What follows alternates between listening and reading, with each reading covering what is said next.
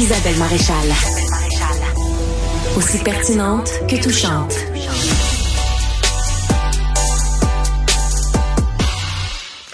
Nicole Gibaud est juge à la retraite. Bonjour Nicole.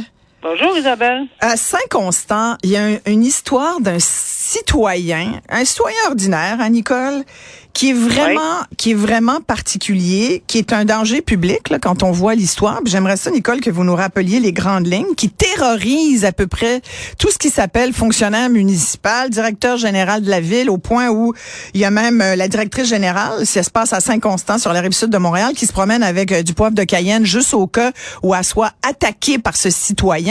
Qu'est-ce qui se passe là?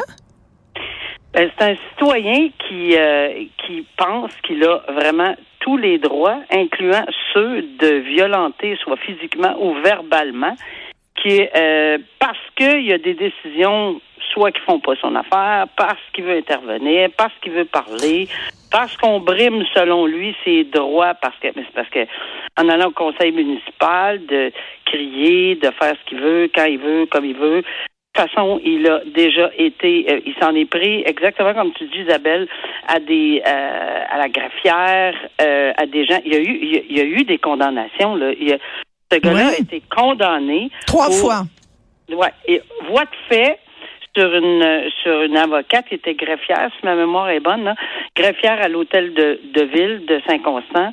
et, et, il a eu 36 jours de prison parce que un voix de fait simple, c'est, sûr qu'on n'est pas la coche au-dessus, puis je, trouvais la connotation, c'est parce qu'elle elle n'a pas saigné. En fait, c'est pas l'expression qu'elle a utilisée, là, mais elle n'a pas saigné, ben, il n'a pas été condamné plus que ça, parce que voie de fait lésion, c'est sûr que quand on parle de lésion, on parle de plus grave. Mais il a fait 36 jours de prison, donc, ce gars-là?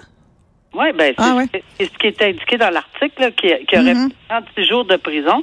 Et, euh, et il a eu une ordonnance aussi de la Cour qui a dit, là, vous allez arrêter d'harceler et oh, d'intimider le monde de la ville, les gens de la ville. Il y a eu, il y a eu plein d'ordonnances, euh, Isabelle. Il y a eu des ordonnances euh, de, en, injonction, mais qui se répètent de dix jours en dix jours parce qu'il n'y a pas passé au civil, au criminel, c'est une chose. Au civil, des injonctions, c'est des ordonnances de pas aller telle place, de pas faire, de ne pas agir, de ça, ça existe au civil.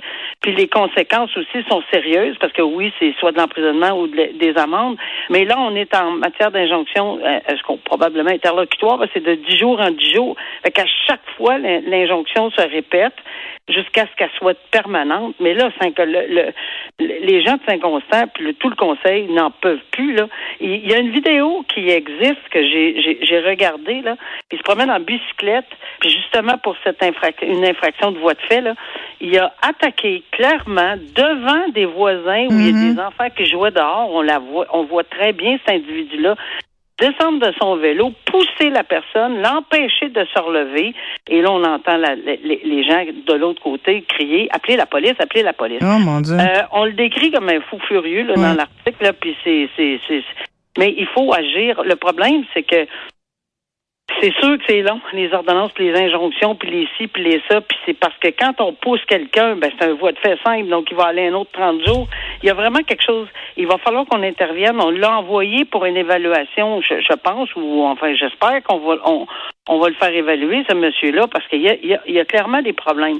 Mais j'ai envie de te dire que j'ai subi, euh, parce que le mot subi, je l'ai vu à la cour moi-même. J'ai jamais vu quelqu'un d'aussi.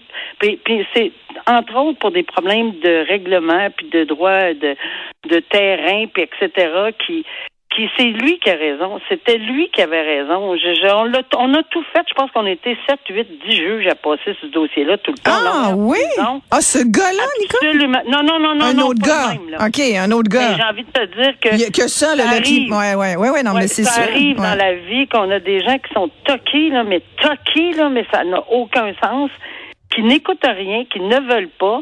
Euh, et, et, et tu sais, c'est désolant de voir que ces gens-là sont, sont, terrifiés là, à Saint-Constant. Comment ils vont Mais complètement. Puis là, ils ont ils ont encore euh, demandé au gouvernement Legault par euh, par une euh, une lettre au ministre de la Justice Simon Jolin Barrette, euh, François Bonnardel à la sécurité publique, André Laforêt aux affaires municipales. Ils ont ils ont comme écrit à trois ministres pour dire faites quelque chose parce qu'on n'est plus capable. Hein.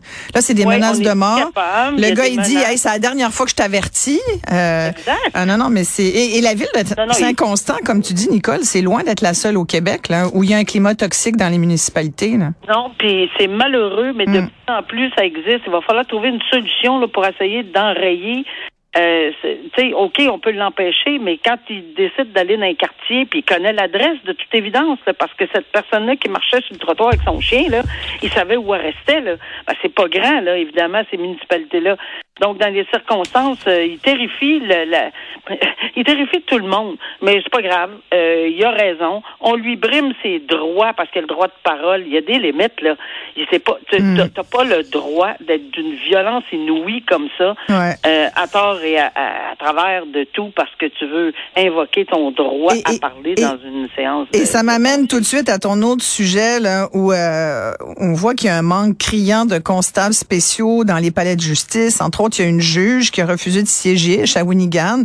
C'est un procès, euh, de ce que je comprends, euh, qui monopolise, un procès devant jury pour meurtre, qui monopolise la salle d'audience principale. Puis là, normalement, dans un procès comme ça, euh, Nicole Gibault, il, il faut qu'il y ait une présence constante de constable. Hein, c'est ça. Donc, toi-même, tu disais à l'instant que tu avais subi ce genre de personnage.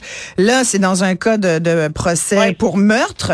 Ça prend donc des protections, ça prend des constables qui soient là. Des constables, en fait, c'est des policiers au palais de justice. Oui, absolument, qui sont armés. C'est pas, euh, c'est des gens qui peuvent euh, évidemment agir rapidement. On a eu des exemples, j'en ai eu des exemples dans ma vie, euh, et ça fait, ça date pas d'hier que ces gens-là crient pour que, tu sais, qu'il y ait quelque chose qui se fasse. C'est constables, les constables spéciaux euh, c'est vraiment quelqu'un, les gens, on a besoin à la cour, mais vraiment besoin. Ils peuvent pas être partout. Quand il y a un palais de justice, il y a quatre, cinq, six salles, ou qu'il y a même deux salles seulement, mais qu'il y a juste une personne, mm-hmm. c'est impossible d'être partout en même temps. C'est une question de sécurité pas juste pour les juges puis les avocats, mais le personnel, le public, euh, tout le monde. Quelqu'un qui se désorganise, l'ai vu très bien moi euh, sur le, dans des situations explosives où les gens se désorganisent à l'extérieur comme à l'intérieur. J'allais te demander justement, Nicole, toi, tu ça a été quoi ta pire expérience, mettons au palais comme ça où il a fallu qu'il y ait des constables qui interviennent? Ben effectivement, il y a quelqu'un, un monsieur de, je, je dirais qu'il avait peut-être six pieds six, là, genre 290 livres, qui s'est totalement désorganisé en salle de cours. Mais les, les, les gens qui, qui c'était quelque chose à voir là. Euh, mais c'est pas facile de, de d'essayer d'atténuer cette situation-là. On a des boutons paniques. Ah oui, sous le bourreau, sous le bourreau du, juge, là, il y a un bouton panique? Ben moi, en tout cas, j'imagine qu'ils ont pas enlevé parce que ça, ça, va pas en mieux temps, mettons là. Alors. Euh, As-tu déjà appuyé sur le bouton panique en tout, en dessous de ton bureau, ouais? Oui, il y a le bouton, il y en a deux, il y en a un rouge plus. Euh, c'était, tu sais, c'est comme vraiment l'urgence là. Puis euh, en tout cas, je sais pas si c'est dans tous les palais. Moi, chez nous, il y en avait. J'ai l'impression que dans les plus gros palais de justice aussi.